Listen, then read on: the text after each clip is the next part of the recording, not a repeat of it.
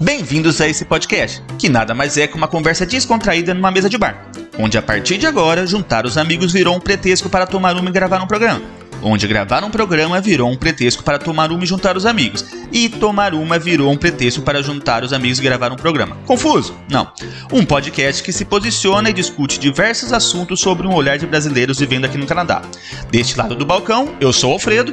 Eu sou o Marcelo e estamos prontos para servi-los. Puxa uma cadeira, apreciem sua cerveja, que vai começar mais um Pinga com Maple.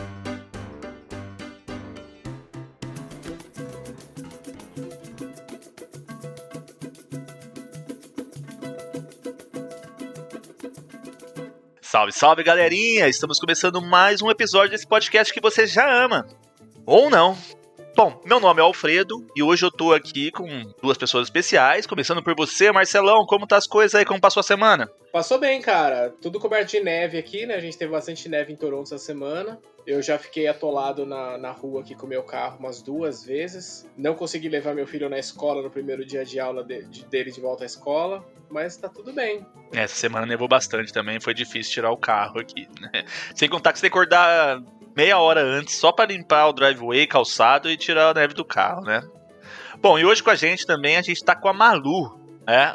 Malu, fala pra gente quem é você na fila da imigração. Então, eu hoje em dia sou uma trabalhadora na área uh, de direitos do inquilino, né? Moro no Canadá já vai fazer 24 anos em março. Além de, além de trabalhar na, nessa área de, de housing, eu faço, né? Eu sou uma fotógrafa, eu escrevo, mas para hoje eu quero falar mesmo é dessa área de housing. Eu, tra eu trabalho na federação, uh, se chama FMTA, que é a Federation of Metro Tenants Associations, é a Federação Municipal ou Metropolitana de Direitos das Associações de Inquilinos dessa área metropolitana de, de Toronto. Eu me considero uma, uma defensora de inquilinos, eu não trabalho com proprietários. Bom, a Malu já falou bastante aí do que vai ser o nosso assunto de hoje, né? Mas antes de entrar no tema, vamos pro esquenta. Uma vinheta, Marcelo.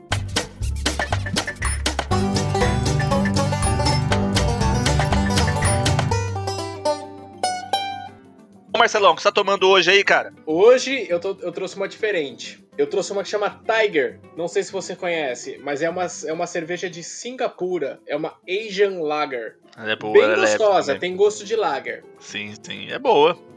Eu já tomei a Tiger. Eu, eu acho que eu dei 3,5 num, num Tapt. É uma cerveja boa, tá na média aí. é uma lager, eu vou, vou ser muito sincero agora. É uma lager com gosto de Pilsen. Então eu gostei bastante. Malu, fala pra gente o que você tá tomando hoje aqui pra acompanhar esse bate-papo. Vai, cara. eu tô tomando um chá de camomila turbinado aqui. Quando eu era jovem no Brasil, a gente dizia assim, ó, o fulano que não, que não curte nada, que não, que não fica doidão, é doido de cara. Então eu hoje tô assim, tô doida de cara. Acho justo. Não, mas é que esse mundo louco aí, um chazinho de camomila é sempre bem-vindo. E você, Fred, qual que é a sua de hoje? Hoje eu tô tomando uma West Mail, é uma triple, é da Bélgica. Ela tem uh. 9,5% de porcentagem alcoólica, né? Eu achei bem gostosa. Eu não tinha tomado ela, né? Considerado uma Extra Strong Beer. Então, vi lá a garrafinha. Geralmente eu não compro garrafa, Marcelo sabe. Mas eu comprei aqueles quadrinhos que você vai jogando as tampinhas.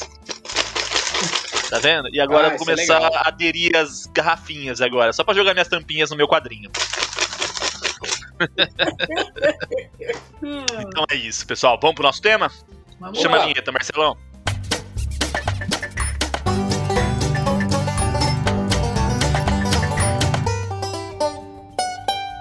Bom, então a gente chamou aqui a Malu para conversar um pouquinho mais sobre esse direito à moradia no Canadá, como que funciona essa questão de house, qual que é a demanda, falar um pouquinho sobre esse, essa, essas políticas de inclusão social, né? E vou começar perguntando, Malu, quando que surge essas políticas de inclusão social, de direito à moradia aqui no Canadá? Olha, eu não sou uma especialista no assunto de housing uh, como, como um todo mas eu tenho a impressão que surge no governo liberal, na época talvez do, do, do Chrétien, uh, aqui, aqui em Ontário, no governo do NDP, o New Democratic Party, eles começam a trabalhar com essas coisas. O NDP é o partido uh, seria o Partido Operário do Canadá, que só nunca se elegeu federalmente e aqui em Ontário, que eu saiba, só se elegeu uma vez e foi um deu tudo errado, né? Por diversas razões não não deu certo mas eu acho que eles começam puxando, né,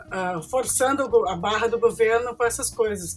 E existe, acompanhando os Estados Unidos, acompanhando o pós-guerra, os anos 60, existem as políticas de welfare, as políticas de, na Europa também, né, de inclusão social. Com isso entra essa coisa da moradia popular. Eu acho que houve um momento em que houve mais housing. O que se define por housing é a moradia de todo mundo, né? Então, a moradia se divide em coisas diferentes, né? Uma delas seria a moradia popular, que é aquela que o governo te dá um subsídio. Você tem a co-op, que é uma coisa que começa às vezes com por grupos profissionais ou coisas assim e que depois degringola numa coisa que qualquer um qualquer um vai, né? Mas você tem isso também, né? Grupos de professores que criam co-ops onde eles onde eles moram e aí tem os grandes grupos de moradia de Toronto que é o, o rental housing que é a moradia alugada e os homeowners. Até alguns anos atrás, a maior parte das pessoas aqui eram donos de casas. Quando, quando eu cheguei no Canadá,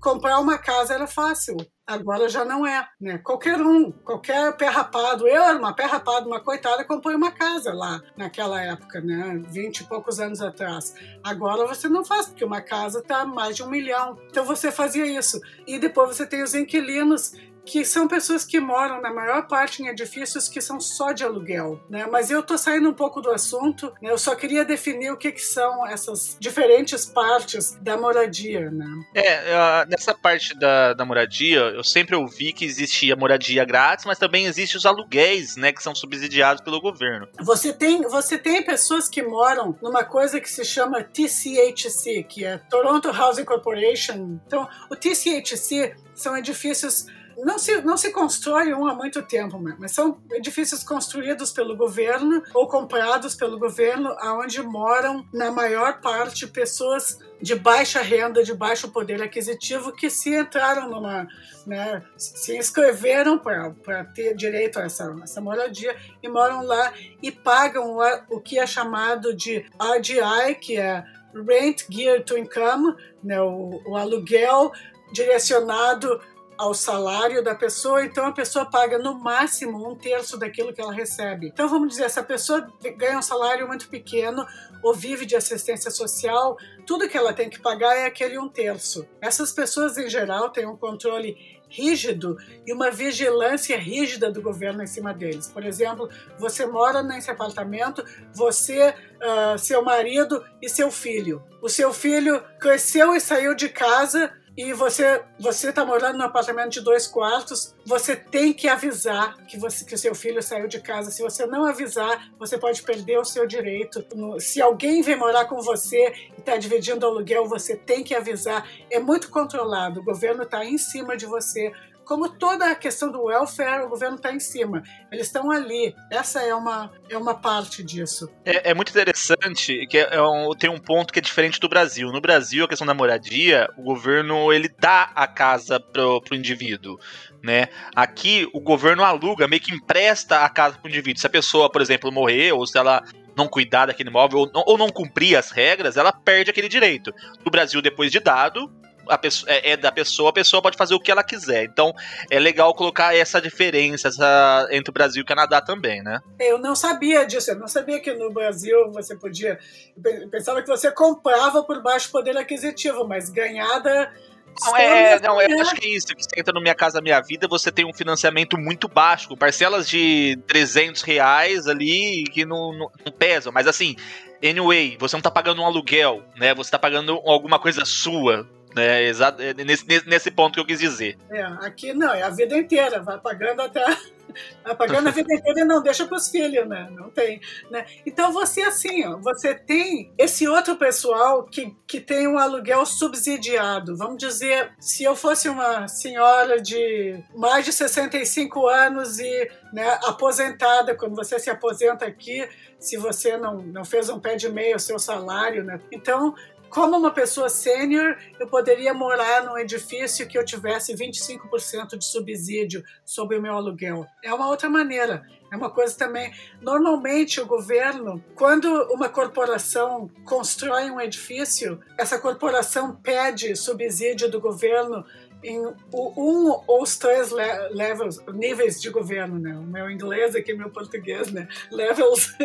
então, que seria municipal, provincial, né? Ou nacional. E quando você ganha esse dinheiro do governo, você faz um acordo com o governo. Você diz assim: ah, então eu vou dar algumas unidades, um número de unidades subsidiadas por 25 anos. E aí, assim, o que eu vejo com isso é que tem gente que está morando lá num apartamento há 25 anos, não chega a 25, normalmente 20 anos, né? E de repente aquele subsídio acaba. Só que a pessoa está velha, mas não morreu ainda. E daí é uma encrenca, minha gente. É uma encrenca para resolver isso. Malu, e quem tem direito a essa moradia ou a essas assistências do governo? Normalmente, você tem que se candidatar para essas vagas, né? Então você entra numa lista, você entra com, através de uma coisa chamada Housing Connections, ou você entra através do seu community center, né, do seu centro comunitário, algum assistente social te ajuda, mas você tem que provar que você é pobre o suficiente, né? Que você está abaixo de uma linha que você precisa. Quem tem direito são os mais pobres. Acontece que hoje em dia a gente tem tantos pobres aqui em Toronto, quem tem menos, né, vai entrando lá na lista, quem se candidatou em tempo. É uma lista de 10 a 17 anos. Então Nossa. você entra na lista e você diz assim: eu quero entrar porque eu tenho filho pequeno. Mas quando você consegue a casa, teu filho pequeno já está adulto. já tem 17 anos, já tem 20 anos. Então, essa é uma coisa que é difícil, né? A outra coisa é assim: pessoas que, têm de, que passam na frente dessa lista, mulheres ou outras pessoas vítimas de violência doméstica. Uma outra situação, você ou seu filho está muito doente. Também é uma situação complicada. Eu conheci uma mulher que o filho dela tem câncer e ela disse: Olha, a gente precisa de mais espaço para o meu filho porque ele está muito doente. O que disseram para ela é assim: Ah, você só vai conseguir quando seu filho estiver no estágio 4 do câncer que é quando já tá morrendo. Meio barra pesada. Essa é uma pergunta que pode ser até em off, Malu, mas é uma questão de curiosidade, talvez. Mas assim, a fila sendo tão grande como ela é, de, sei lá, 10 a 17 anos, onde que essas pessoas moram hoje em dia? Se elas precisam do housing, entendeu? Se elas realmente são homeless. Vocês devem saber, porque vocês moram aqui, como é difícil você alugar um apartamento com o seu salário para uma pessoa, né? Praticamente impossível. Você tem que dividir, ou você tem duas pessoas na casa que trabalham, se você é casado, ou você divide com colegas, né, uma casa. Aluga um quarto, né? É, aluga um quarto. Então, assim, as pessoas pobres aqui alugam quartos, esse é um problema, porque estão começando a destruir para fazer lugares mais uh, granfininhos, assim, assado para ganhar mais dinheiro, estão começando a destruir velhos hotéis e velhas casas que onde alugavam quartos, né? Então, essa população precisa de um lugar para ir. Pessoas velhas, por exemplo, uma pessoa de mais de 65 anos, se aposentou, ganha lá 1.400 por mês, o que, que ele vai alugar? Não vai é. alugar nada, não vai alugar um apartamento de um quarto aqui, né? Não vai. Então, assim, essas pessoas moram em quartos, de, moram em grandes famílias, né? Pessoas, alguns imigrantes e refugiados, né? que tem, já tem uma tradição de morar amontoado, moram amontoados aqui, né? Você vê 12 pessoas morando num apartamento com três sim, quartos, sim. com dois, é. dois quartos, né? Tem que, é, parece assim uma favela brasileira. Moram lá longe, então vem para trabalhar, a pessoa vem lá da Jane e Finch, não sei lá, passa uma hora viajando para vir trabalhar. Então é assim que as pessoas que as pessoas. E, e, e, hoje em dia tem cada vez mais gente morando na rua, né? E Malu, deixa eu perguntar para você. Como que é o serviço oferecido nessas houses? Olha, os, os prédios do, do TCHC, eles variam imensamente. Alguns são legais, são, são, são bons de morar, são bem cuidados, né? Outros, outros são, são muito problemáticos. Uh, e outro, outros não tem muita, não tem muita manutenção, né, não tem, depende de, né, cada prédio desses tem um, alguma administração, depende muito dessa administração que atende lá ao escritório central, que seja do TCHC, né, então assim, e depende da, da, vizinhança também. Alguns desses prédios, eu tenho uma amiga que mora num, num prédio TCHC, porque no prédio desse você pode também alugar apartamentos com aluguel de mercado, um pouco abaixo do mercado, que subsidia os apartamentos das pessoas mais pobres, né? Então eu tenho uma amiga que mora num apartamento desses aí no centro da cidade, bem legal, bem, né?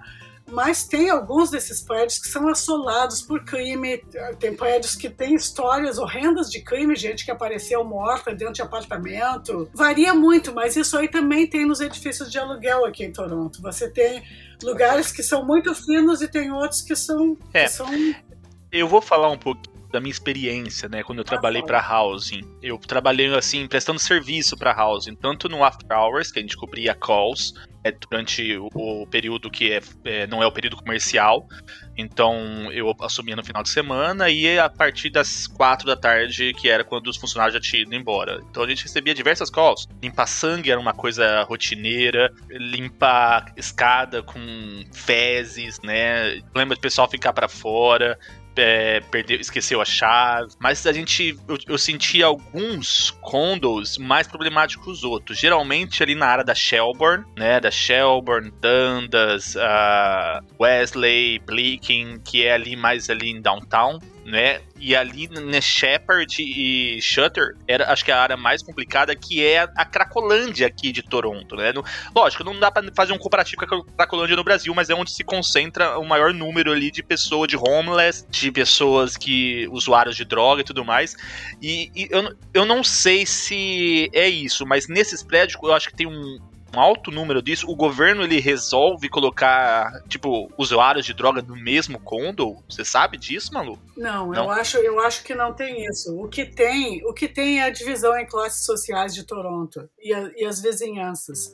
Entendeu? Tem algumas vizinhanças em Toronto que são, né, que são muito legais, que são muito lindas, né, que, e que, as, que moram as pessoas que têm dinheiro.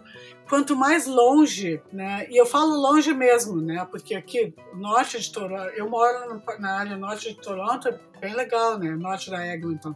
Mas quando você vai lá para cima, para mais longe, que a pessoa tem que passar um tempão viajando para trabalhar, as pessoas que são mais pobres só podem pagar para morar lá. E então você tem uma concentração desse tipo de gente. Né? O, o TCHC tem, tem edifícios assim em toda a cidade, mas nessa área que existe já uma concentração de, de pobreza, é, é isso que acontece. Ô Malu, é, no Brasil, a gente vê muito uma narrativa de quem vive de auxílio é vagabundo, gosta de mamar na teta do governo, né? Toda uma nomenclatura pejorativa, né? Eu acho que é prejudicial ali para a imagem dessas pessoas. Aqui no Canadá, tem isso também com essas pessoas que perdem o auxílio na moradia, essas pessoas que ficam na fila da housing, essas pessoas que, que recebem todas essa, essas políticas de inclusão social?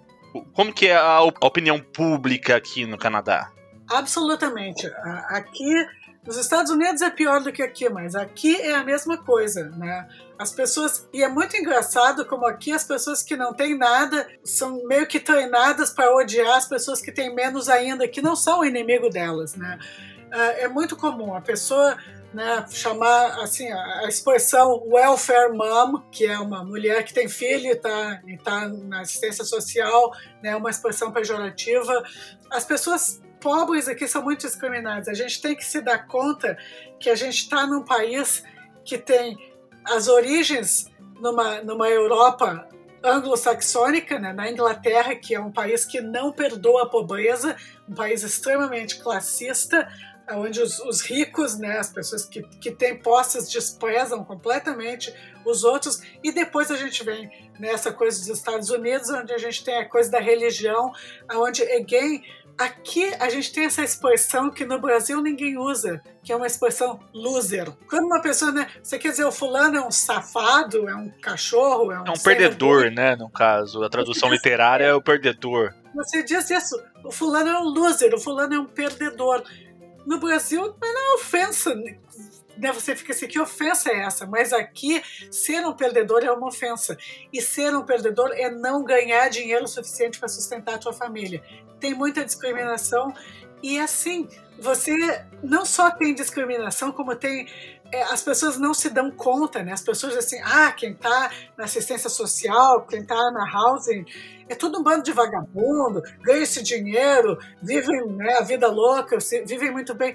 Não é, gente. Olha, eu já vivi em assistência social. Quando eu me separei aqui e eu tinha uma filha pequena, eu vivi em assistência social. Então, estou falando de experiência vivida. A vigilância é ali. Você não pode fazer nada. Você não pode ganhar um tostãozinho extra. Você não pode viajar para fora da cidade. Você não pode. Eles estão ali em cima de você e estão te humilhando o tempo todo. Ô Malu, outra coisa. Uma pessoa já está inserida nesse programa. Como que ela perde esse direito? Quais são as questões que ela não pode fazer, que ela sai fora? Ela perde esse direito se ela ganhar mais dinheiro e não declarar, se vier alguém morar dentro do apartamento e ajudar ou não a pagar aluguel, mas se tem mais alguém morando no apartamento, eles vão entender que a pessoa está ajudando com aluguel. Uh, pode acontecer se a pessoa fizer uma, uma, uma, questão de polícia, né? se a pessoa for presa ou fizer uma baderna muito grande, também pode perder, mas em geral a maioria das pessoas perde por essa questão financeira. Você ganhava tanto e agora começou a ganhar um pouquinho mais, e daí eles vêm para você e dizem: ah, você agora vai pagar aluguel de mercado porque você passou, você está ganhando mais dinheiro. Né? Em geral, eu recomendo, se, se qualquer brasileiro tiver numa situação dessas, o caminho para isso é a Community Legal Clinic, clínica de advogados que tem aqui, que é para a comunidade. Né? Se você tá, mora em housing, você possivelmente ganha muito pouco, você tem direito de ter assistência legal gratuita na clínica de advogados do seu bairro. Tem, então, você, então você tem que comprovar a sua situação financeira periodicamente. Ou é pelo menos, ou é lá nos seus incomitais, quando você vai declarar tudo que você ganhou no ano, já vai direto pro governo. Não, eles estão em cima de ti o tempo todo. É uma vigilância cerrada. Ô Malu, você sabe dizer quantas pessoas é, recebem esse auxílio, esse benefício aqui em Toronto ou no Canadá, sei lá, você sabe mais ou menos quantas pessoas que têm acesso a essas moradias? Eu acabei de fazer uma pesquisa muito rápida no Google aqui. Eu também. Você também? Então acho que você é a mesma resposta que eu. O meu deu 60 mil. Não, engraçado. O meu deu 94 mil unidades. Então, assim, o 94 mil apartamentos, entendeu? E pode, pode ser que morem 5, 10 pessoas aí no apartamento. Então, esse número pode ser ainda muito maior. É, o meu deu 60 mil de unidades de salário baixo e moderado, né? De ganho baixo e moderado, que cerca de 110 mil pessoas moram nessas casas. É bastante coisa, é bastante é. coisa ainda, né? Ô Malu, voltando na questão dos homeless, a gente consegue ver que existe muito homeless aqui em Toronto, né? Principalmente nas áreas de Speed e tal. Mas a gente, pelo menos nesse último ano da pandemia, eu vi aumentando bastante. Mas esse número de homeless vem aumentando durante anos, né? Aí é um problema que o Canadá tem passado de 10 para cá, né? Isso se dá ao quê? Isso se dá aos preços dos imóveis ou o quê? Olha, isso aí eu acho que tem vários fatores que influenciam nisso, né? Mas uh, quando eu vim morar em Toronto, há quase 24 anos atrás, não tinha muita gente na rua e você não via, você não via gente na rua numa situação de sujeira, imundície, você via aqueles caras na rua com o seu bonezinho, modestamente, né? E mesmo naquela época tinha gente gente que morria na rua. E aí era um escândalo, saía no jornal e tal. Mas se você pensar nisso, em 2019, em novembro de 2019, oito pessoas, oito pessoas, até novembro, do começo ali do frio até novembro, oito pessoas morreram na rua em Toronto. Não foi um escândalo como essas coisas se normalizam. Então, assim, ó, nunca foi fácil viver aqui, né? Quando, quando eu emigrei para cá, né, as pessoas iam para os Estados Unidos porque diziam que era fácil ganhar dinheiro, para Europa porque diziam que era fácil ganhar dinheiro. No Canadá nunca foi fácil, né? Sempre foi difícil de arranjar, você vindo de fora, sempre foi difícil de arrumar trabalho. E as pessoas que estão estabelecidas aqui, que têm dinheiro, são pessoas brancas, velhas em, em geral, né, e que já estão aqui há muito tempo, são não vou dizer que sejam nativos daqui, mas que já estão aqui há muito tempo, né? Provavelmente nativos não são, né? É, porque nativo, nativo aqui não é rico, né? Exatamente. O nativo aqui está brigando pelos mesmos direitos que às vezes muitos imigrantes estão brigando também. Sim. Não, mas é pura verdade, é pura verdade. Então, assim, tem várias coisas que, que aconteceram aqui.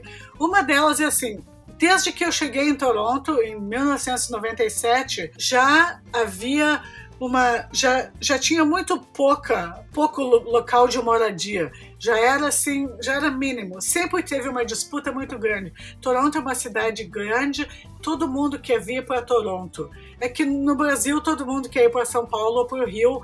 No sim, Canadá sim. todo mundo quer vir para Toronto ou Vancouver.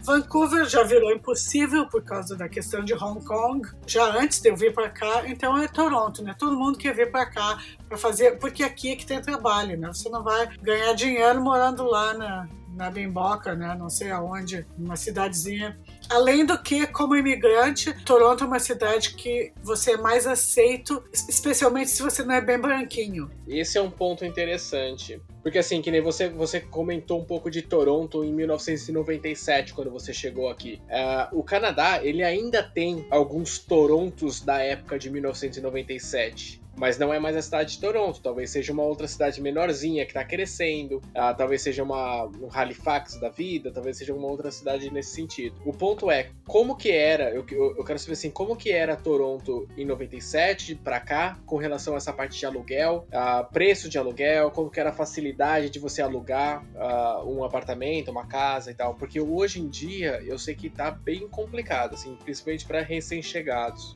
Sempre foi difícil, sempre foi difícil de alugar aqui em Toronto e nunca foi muito, nunca foi barato. Mas tem uma questão que é a seguinte: depois da crise financeira dos Estados Unidos de 2008, o mundo virou uma bagunça e um monte de dinheiro foi dirigido no mundo para financiarização de moradia. Então, grandes corporações começaram a investir em edifícios de aluguel. Por outro lado, a, a, as casas que as pessoas moravam também os preços aumentaram tremendamente. No ano 2000, eu comprei a minha casa por 212 mil. Aquela casinha que hoje. Que você compra hoje com 200 mil dólares, né? Nada.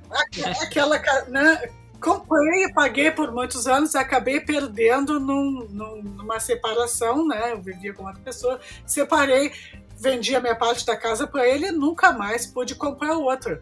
Porque para comprar uma casa como aquela hoje, eu preciso de, sei lá, uns um milhão pelo menos, um milhão e duzentos mil todo canadense, toda primavera era aquela bagunça, todo mundo comprava casa. Agora não tem isso. Então a quantidade, os inquilinos da cidade são mais de 50% em Toronto. Não era assim. Quando eu vim do Brasil, eu achava, falava, bah, como é que as pessoas têm casa aqui no Brasil? Ninguém tem casa, todo mundo aluga, né? Aqui todo é. mundo, todo mundo tem casa. Bom, agora ninguém tem casa aqui também. Né? Então essa é uma questão. Os, as casas são muito caras, os aluguéis subiram, os preços de casas subiram e o poder aquisitivo não aumentou. A gente tem cada vez, a gente tem uma, uma estratificação de capital cada vez maior. Os ricos estão cada vez mais ricos e os pobres estão cada vez mais pobres. E não tem como fugir disso, gente. Não tem como fugir. É porque esse é um assunto que vai além de simplesmente aluguel, né? É um assunto social é, mesmo. Além. Economia social. eu acho que esse assunto, ele, ele é para um, um, outro podcast, que eu acho que entra a questão também da migração, Sim, que só estão abrindo a imigração para pessoas que têm muito dinheiro, a pessoa vem com muito dinheiro, já compra casa, e esse é um grande número de imigrantes, né, principalmente chineses, vem com muito dinheiro, compra duas, três, quatro casas, e aí tem toda essa questão da especulação imobiliária, esse boom aí no preço. Mas eu acho que isso é tema para um outro podcast, né? O motivo dessa dessa. Desse... Tem uma situação que eu vejo bastante nas casas aqui que me incomoda muito, particularmente. Que é quando eu vejo aquelas plaquinhas de sold over asking. Que é tipo assim, você ah. vendeu a casa por mais caro do que a pessoa estava pedindo pelo, pela casa. E aquela placa me incomoda, porque se eu sou o cara que tá comprando, eu me sinto um imbecil.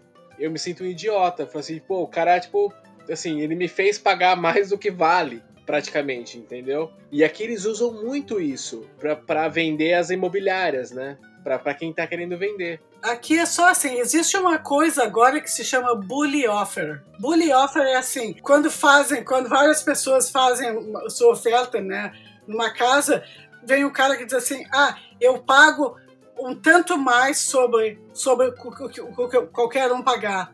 E agora já existe um bully do bully offer. Um outro cara dizendo: eu pago mais do que o bully offer oferecer. Então você assim, né? Você e eu, o Fred, a gente está ferrado. Se você não comprou uma casa aqui em Toronto, não compra mais. Eu tô pensando em comprar Winnipeg, Halifax, aqui não. E indo para para essa parte que você falou do bully offer, eu quero entrar num outro assunto ainda de exatamente que eu acho que é muito interessante para recém-chegados, para gente que tá vindo do Brasil agora, independente do visto, assim, mas que tá vindo para fincar o pé aqui. Quando eu cheguei há três anos atrás, era muito difícil você conseguir ser aceito num aluguel. Era muito complicado, assim, essa parte de você não ter referência, você não ter emprego, muitas vezes você não tinha dinheiro para comprovar fundos e papapá. E eu lembro que eu fiz uma bully offer quando eu cheguei eu fui, entre aspas, obrigado a fazer, senão eu não, não conseguia alugar. E esse apartamento que eu moro até hoje, faz três anos que eu tô nele, eu tive que dar. Tive que, porque aí vai entrar minha pergunta. Mas eu tive que pagar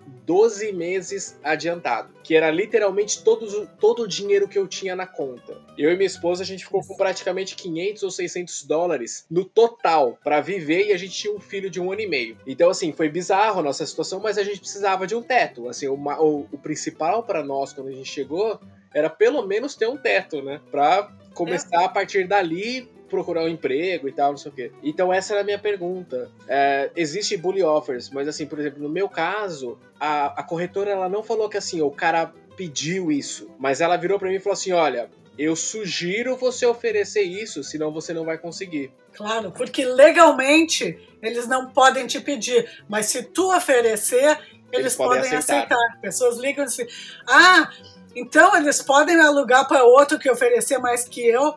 Podem.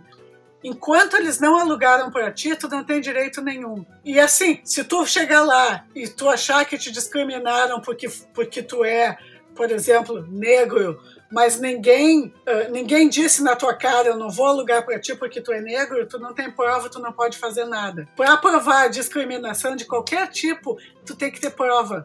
Então, assim, a pessoa não gosta do teu aceno, do teu sotaque, não gosta da tua cara, não gosta da cor da tua pele, acha que tu tem cara de pobre, acha que tu é brasileiro. Se não quiser alugar pra ti, não aluga. E não tem o que fazer. Então, assim, mas a, então o, o, o lance é esse, realmente. Então, só pra ficar claro eles não podem pedir isso. Eles não podem pedir assim, ah, eu, eu alugo para você se você me pagar tantos meses adiantados. O que eles podem, por lei, pedir, então, é o primeiro não. e o último, correto? O único depósito que o dono de uma casa pode te pedir é o último mês de aluguel.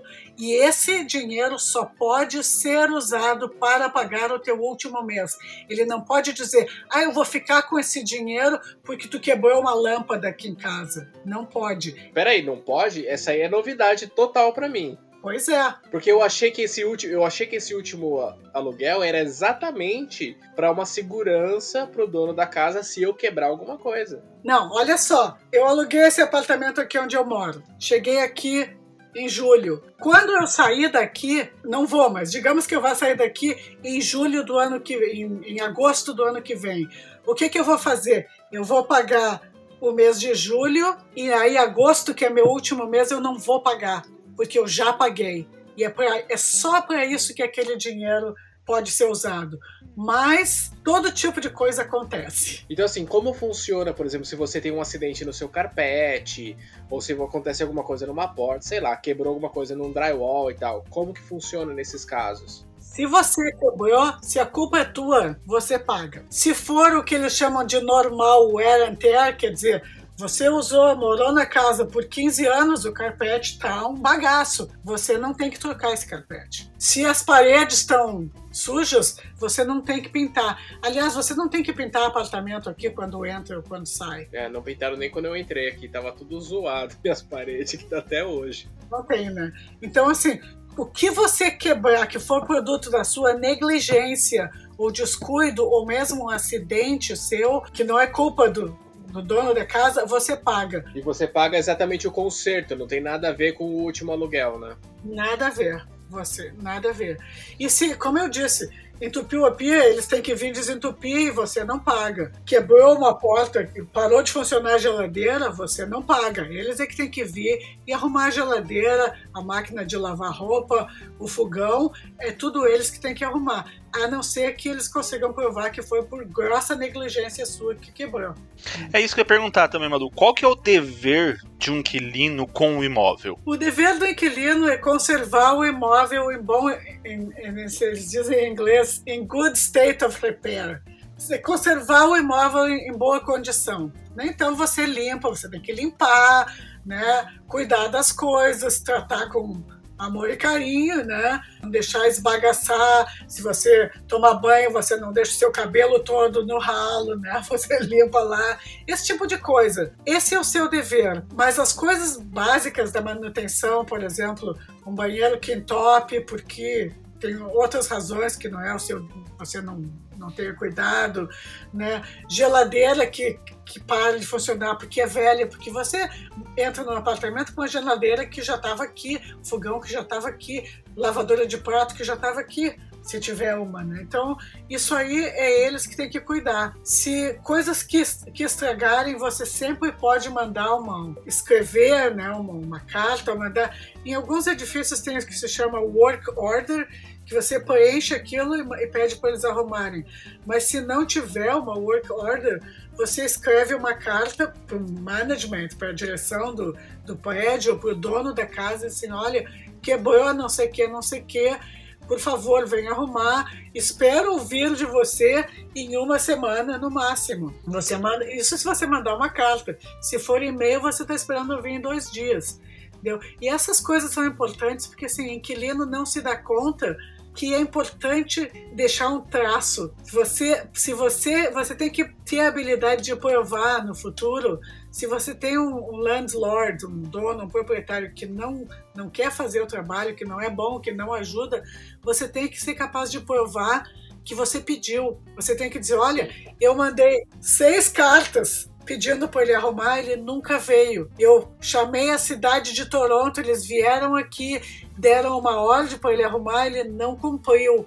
Então agora eu estou trazendo para o tribunal. Então você sempre tem que o que a gente chama isso de deixar um traço, né? Ou deixar uma coisa escrita, uma coisa que você possa chamar depois. Você tem um buraco na parede que nunca arrumaram, tira fotografia você tem um barulho que acontece no seu apartamento que você não sabe de onde é que vem, você grava aquilo. Você tem construção no edifício, tem trabalhadores que estão entrando nas casas dos outros fazendo uma bagunça, tira fotografia. Né? Tudo que está errado você tem que provar se você quiser. Se, se você não tiver um bom landlord, você tem que provar. E questão de aumento de aluguel, como que funciona? Existe um, uma lei, existe uma regulamentação para aumento de aluguel? Absolutamente. Em Ontário, existe uma coisa que se chama guideline, que é a guia, a guia do aumento, né? que é uma coisa relacionada à inflação. Então, para quase todos os apartamentos de aluguel, não se aplica a TCHC, não se aplica a co-op, não se aplica a outras coisas, mas para edifícios privados em geral, você pode aumentar.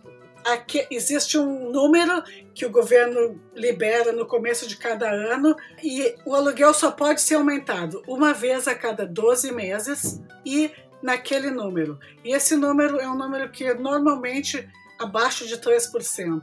Né? O último número foi 2,6 ou 2,8. Então, você vai pagar aquilo ali. Existia, até poucos anos atrás, existia uma lei que dizia que o seu prédio tinha sido construído depois de 1990 ou 91, o dono podia aumentar o aluguel no preço que ele quisesse. Você não era protegido por essa guideline, essa, okay.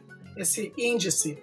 Né? O que aconteceu é que a organização que eu trabalho, né, a Federação de associações de inquilinos e uh, grupos de advogados e coisas né, que fizeram um trabalho de lobby com o governo conseguiram derrubar essa lei ainda no, no fim do governo da Kathleen Wynne. E também, né, eu acho que também foi uma jogada dos liberais que estavam saindo ali para ver se se reelegiam. Mas logo em seguida, Ontário elegeu o, o, o, Doug Ford, que é o nosso Ford. premier do momento.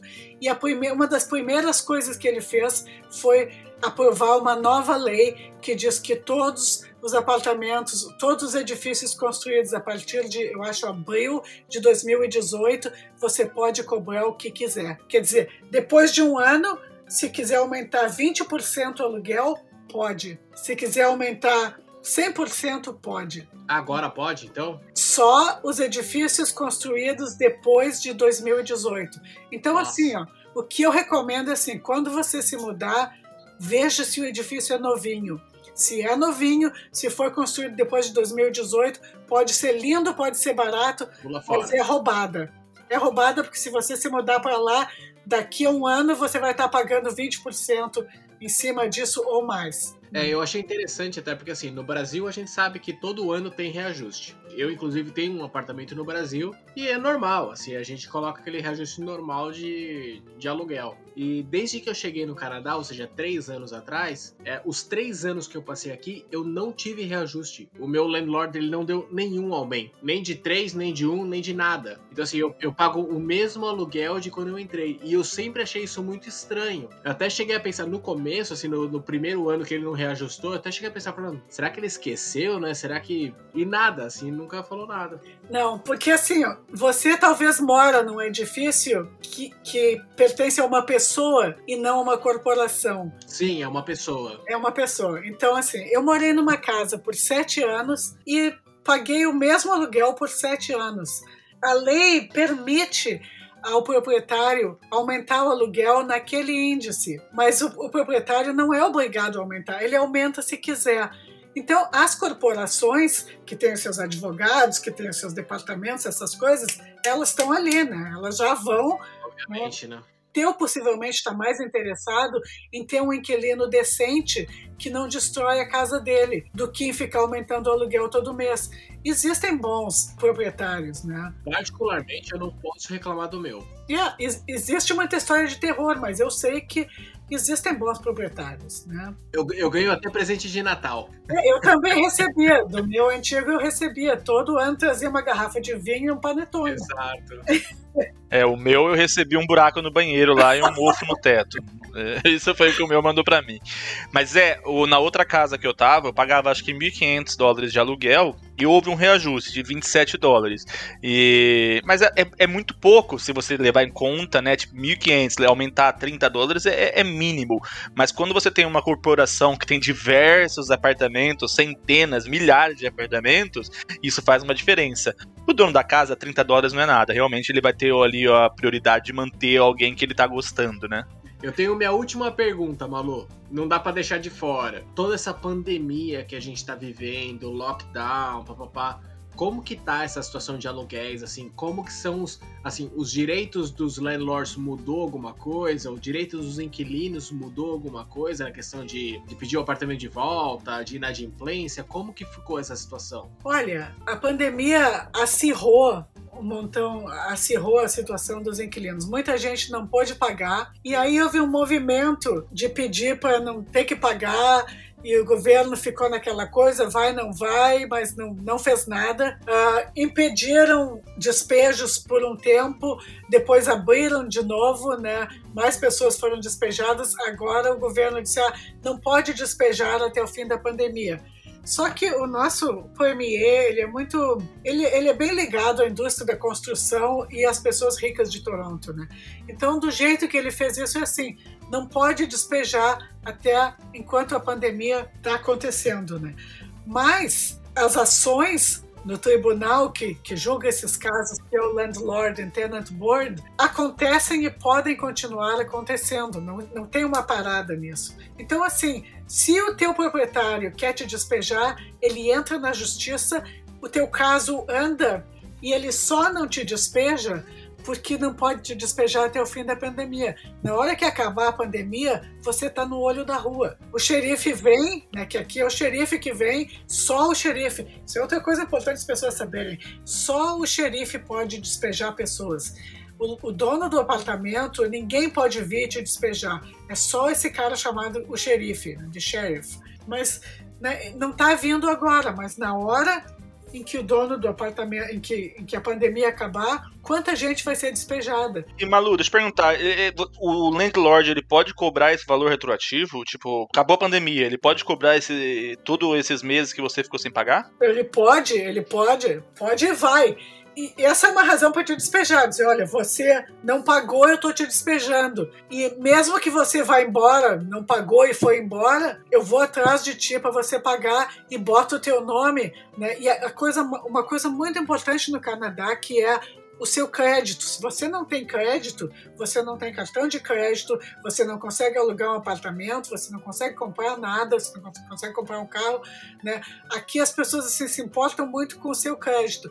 Primeira coisa que o landlord faz é mandar o teu nome, conseguir uma ação contra ti, uma ação de despejo, e mandar o teu nome para Equifax ou para TransUnion. E aí você está ferrado há maneiras, há maneiras de lutar contra essas coisas, né? Mas se você deve, você deve, você tá ferrado, né? Uma coisa importante para as pessoas saberem durante a pandemia, os avisos de última hora, que é o seguinte: aumento de aluguel está suspenso por todo esse ano até 2020, 2022. Até o dia 1 de janeiro de 2022, qualquer aumento de aluguel é ilegal. O aumento, o above guideline increase que eu falei antes, o aumento sobre o index, este não, não é ilegal. Esse passa. Os despejos, né? Os números que estão sendo liberados agora sobre despejo são de cerca de 10% de pessoas sendo despejadas.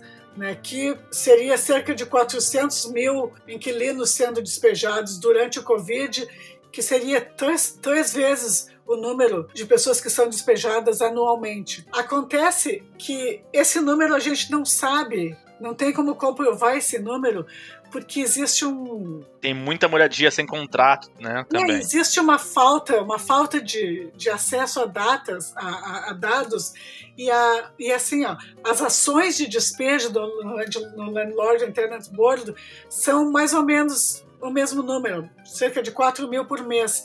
Mas assim, ó, tem muitas, tem muitos despejos que são informais, né? Por exemplo, você recebe uma notícia, Marcelo, o cara diz, ah, você tem que se mudar. E você, em vez de ir no Landlord Internet Board, você se muda. Você diz, ah, não vou me incomodar com isso. Já me mudei. Então você foi despejado informalmente. Né? Então a gente realmente não sabe quanta gente está perdendo a sua moradia. Né? Eles não fizeram nada, a lei não mudou nada, não fizeram nada para melhorar a vida das pessoas aqui. Então essas são algumas coisas que é para a gente pensar, né? Pensar que, pô, é, é bom viver no Canadá, é melhor do que viver no Brasil. Mas o mundo aqui não é perfeito, né? O nosso mundo aqui não é perfeito. A gente sempre gosta de lembrar muito isso, sabe? Que aqui não é conto de fadas também, né? É. As pessoas pensam que a gente vem aqui e caminha em calçada de ouro. Exato. Não, não é. Fechou então, pessoal? Temos um programa? Temos, opa, fechado, cara. Fechou, Malu? Vocês querem falar mais alguma coisa, Malu? Alguma coisa que a gente não comentou?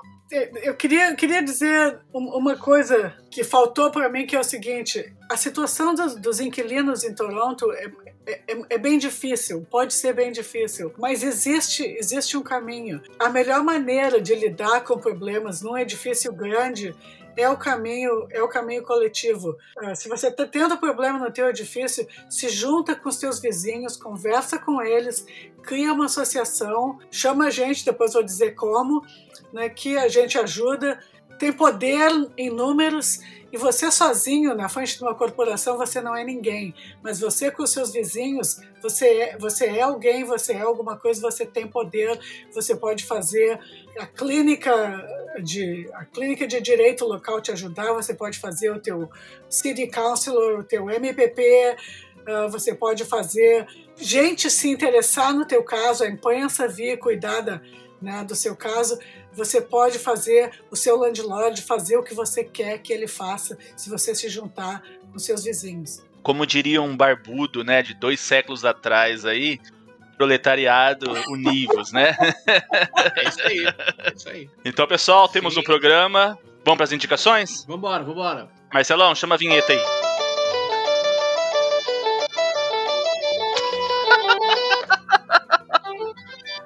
Você roubou, você roubou. Essa não era a vinheta, você tinha que tocar aí, ó. Você jogou. Você jogou... Ah, eu fiquei com vergonha porque eu não ensaiei.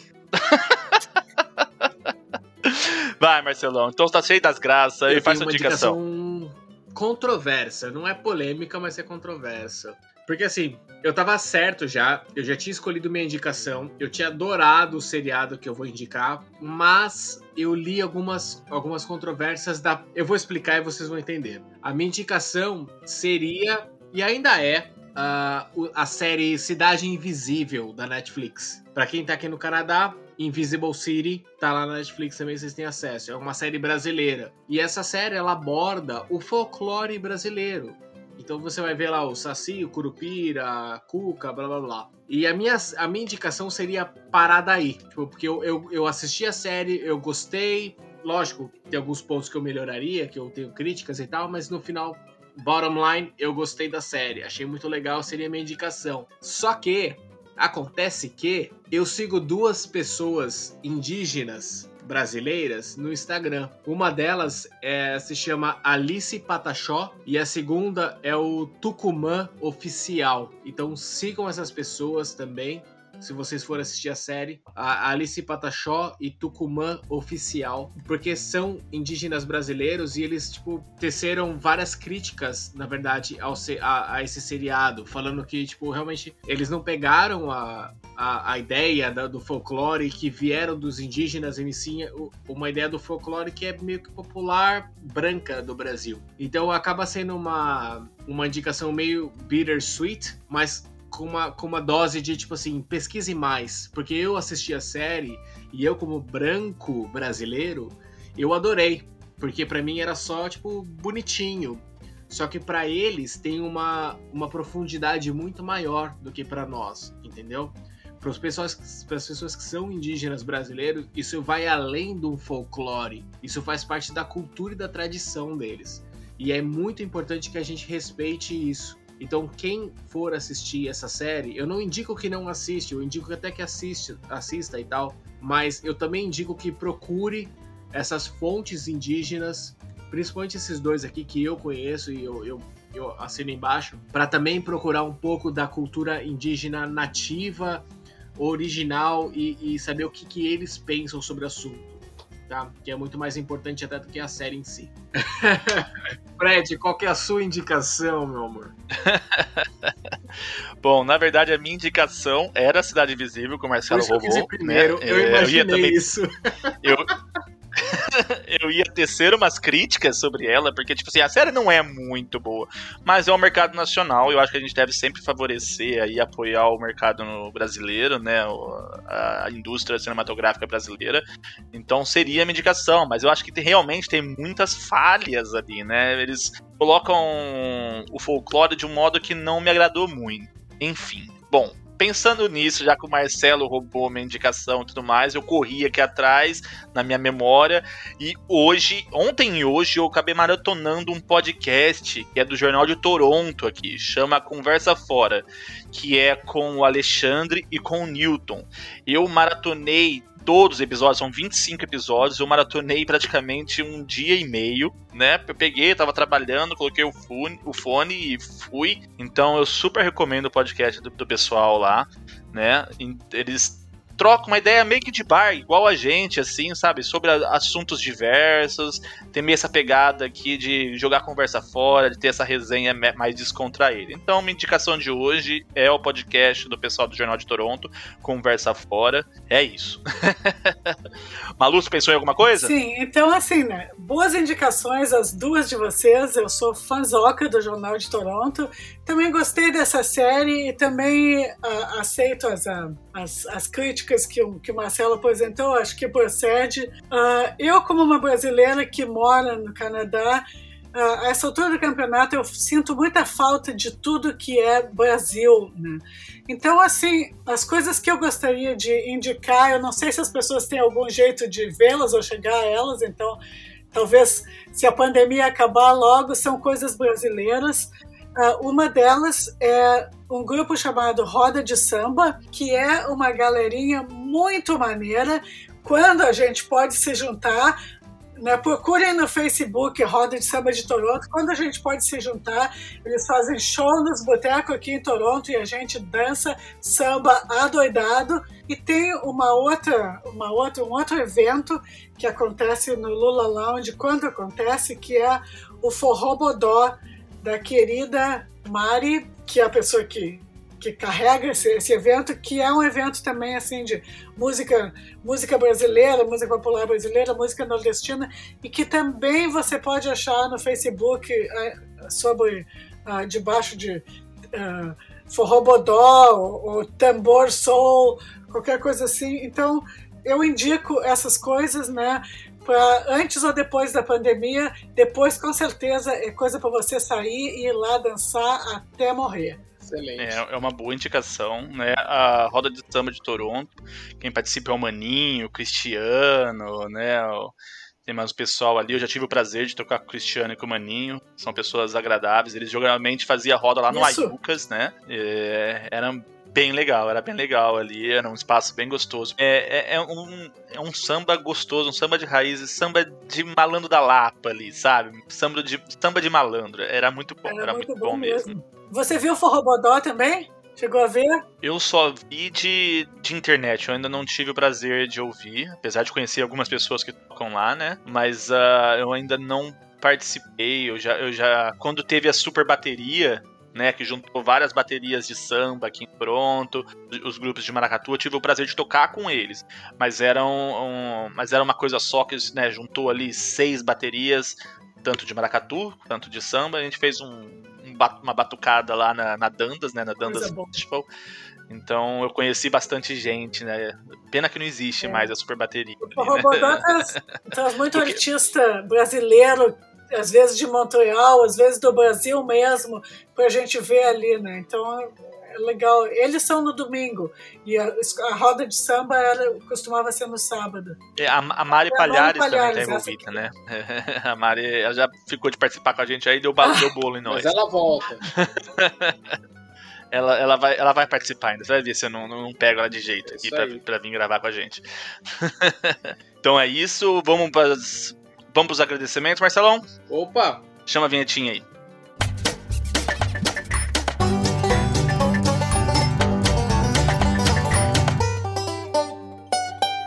Ah, Malu, meu, muito obrigado pelo assunto. Tirou muitas das minhas dúvidas, a dúvida da galera aí. Foi um papo sensacional. Brigadão mesmo.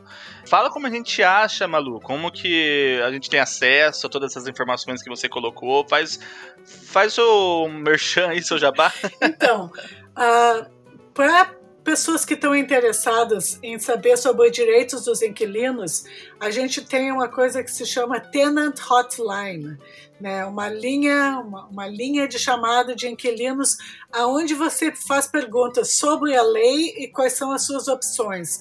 Né? A gente não, não temos advogados, não resolvemos o seu caso, mas te indicamos o caminho das pedras, né? E também o que, que a lei diz. Para isso, se você é brasileiro e está há pouco tempo aqui, não fala um inglês muito bom, você pode, se tiver um inglês meio, mais ou menos, você chega, você pode pelo menos dizer, olha, eu queria um intérprete que falasse português, me bota um intérprete que fale português na língua, na, na linha, e eles uh, te botam, né, fazem uma ligação com um intérprete e te, você faz toda a conversa com o intérprete na linha. Então você liga, o número é 416 921 9494 para Tenant Hotline. Né? Se uh, este esse é o número principal, você consegue todas as outras informações que você precisar, aonde vai, com quem vai, por ali. Né? Se você estiver interessado em organizar inquilinos no seu prédio, você pode me, me mandar um e-mail, porque eu estou trabalhando de casa e aí eu vou ter que soletrar aqui o meu e-mail para você, porque uh, tem um nome que não é Malu, né? O nome é Eurídice, então você vai E-U-R-I D-I-C-E, arroba torontotenants.org, ORG. Né? Então, uh, é aí que você me encontra para organizar inquilinos. Se for para perguntar sobre o direito do inquilino, chama a Tenant Hotline. É isso, gente. Fechou? Excelente. Boa, boa. Nossa, vou ajudar pra caramba, com certeza. Então é isso, Marcelão. É isso, galera. Obrigado, obrigado, Malu. Ah, adorei falar com vocês, guris. Pessoas demais, demais. Eu tô acostumando, eu tô acostumando Muito bom, a muito ouvir bom. guris agora, porque a gente só tem amigo do sul. Bagulho, daí. Um abraço, Letícia. Um abraço, É. Ana. Foi bom, foi bom. Obrigada por, por, por me convidarem. Valeu. É isso, Malu. Foi Imagina, a gente vai bem marcar outros excelente. Muito episódios. Obrigado mesmo pela participação aí. Não, tá bom, depois vocês me ensinam a fazer um podcast. Ah, Claro, vamos lá. Quanto mais podcasts aqui, melhor. Vamos fortalecer a comunidade. Então é isso, pessoal. Obrigado a todo mundo que chegou até aqui. Muito sucesso. Lavem as mãos. Ajuda a gente a sair logo dessa pandemia aí. Beleza, pessoal? Abraço. Até semana que vem. Valeu, valeu, Marcelo. Valeu, Valeu, Malu. Tchau. Tchau, tchau, gente.